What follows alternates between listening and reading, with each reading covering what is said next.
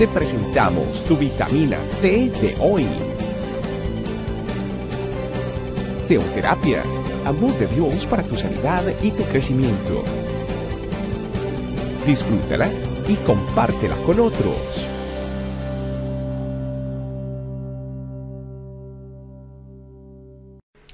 Hola familia, ¿cómo están? Bienvenidos una vez más a nuestra vitamina T. El día de hoy tenemos un mensaje súper especial por la parte de la mano de Dios. Para esto vas a necesitar tu Biblia. Si quieres toma un minuto, pausa el video, anda a buscar tu Biblia y vuelves. Una vez tengas tu Biblia, vamos a ir a Colosenses 3, 9. Y dice lo siguiente. No mintáis los unos a los otros, habiéndonos despojados del viejo hombre con sus hechos, y revestidos del nuevo el cual conforme a la imagen del que los creó se va renovando hasta el conocimiento pleno. Ese es el 9 y el 10. En el 9 dice, no mintáis los unos a los otros. Primeramente, como cristianos, la mentira ya no puede ser parte de nuestras vidas. No puede existir las mentiras blancas, ni las de colores, ni las rosadas, ni las azules. Las mentiras son mentiras. No hay espacio para las mentiras en nuestra vida nosotros no podemos vivir siendo sinceros hasta que nos conviene no ser sinceros. Me explico. A veces siempre decimos, sí señores, que nosotros somos sinceros, somos sinceros, pero en el momento en que se nos pone una prueba dura, ¿verdad? Que hay que tocar, que toca decir la verdad, ¿sí? Pero no nos conviene, sabemos que vamos a salir chamuscados de alguna forma, ¿verdad? Con esa verdad. Nosotros tenemos que poner los principios de Cristo primero antes que nuestro propio conocimiento, antes que nuestra propia conveniencia. Por lo tanto, es necesario que nosotros digamos la verdad. Y nosotros no podemos vivir siendo un pie cristiano y un pie en el mundo. No funciona así. O usted es cristiano o no es cristiano. No hay un cristiano a medias. No hay un cristiano a medias. Usted decide seguir a Cristo con todo su ser, con todo su corazón, con todas sus fuerzas o no.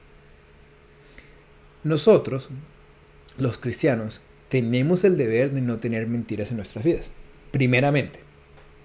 Sin embargo, este versículo no está hablando solamente de la mentira. Si lo vemos bien en el 9, dice, no mintáis los unos a los otros, habiéndonos despojado del viejo hombre con sus hechos. Está hablando de los principios cristianos en general. ¿sí? No nos mintamos los unos a los otros, no nos mintamos en el sentido que digamos, yo soy cristiano, pero de, en la espalda estoy haciendo algo diferente. No puede ser así. Nuestra vida tiene que ser conforme a lo que el Señor nos dice. Todos nuestros principios cristianos, todas las cosas que el Señor nos habla, nosotros tenemos que seguirlas.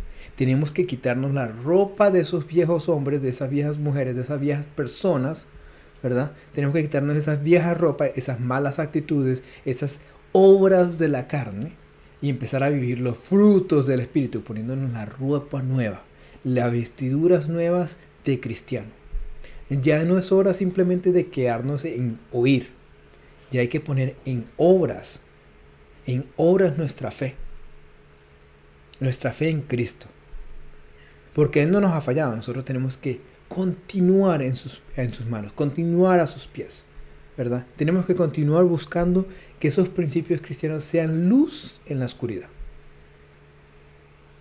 La nueva parte dice, en el 10, dice, revestidos del, nuevo, ¿de nuevo que Del nuevo hombre, de la nueva persona, el cual conforme a la imagen que lo creó se va renovando hasta el conocimiento, hasta el conocimiento pleno.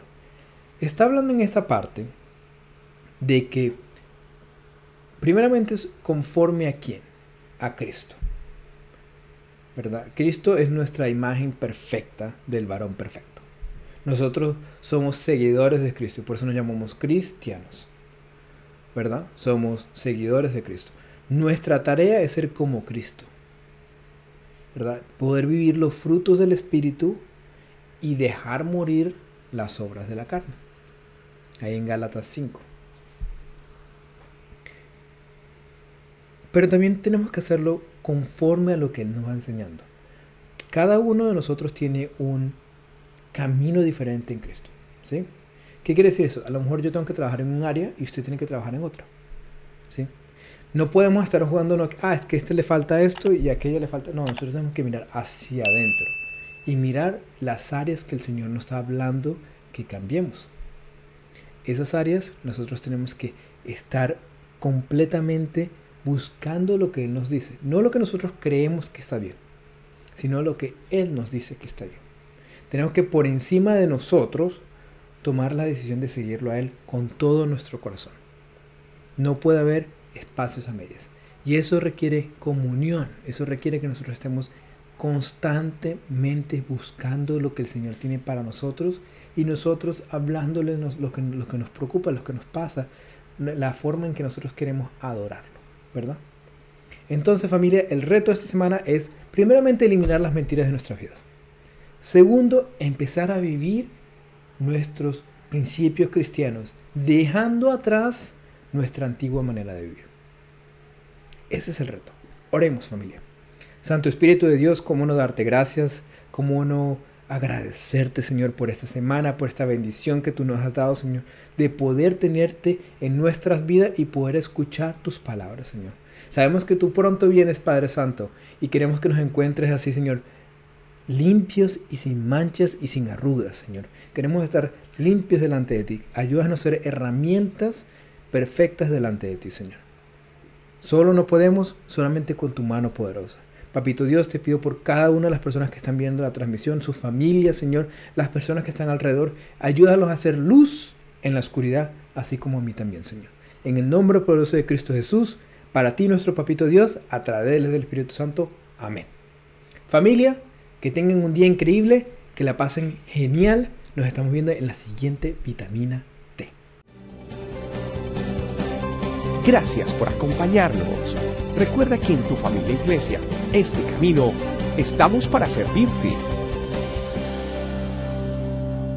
Estecamino.com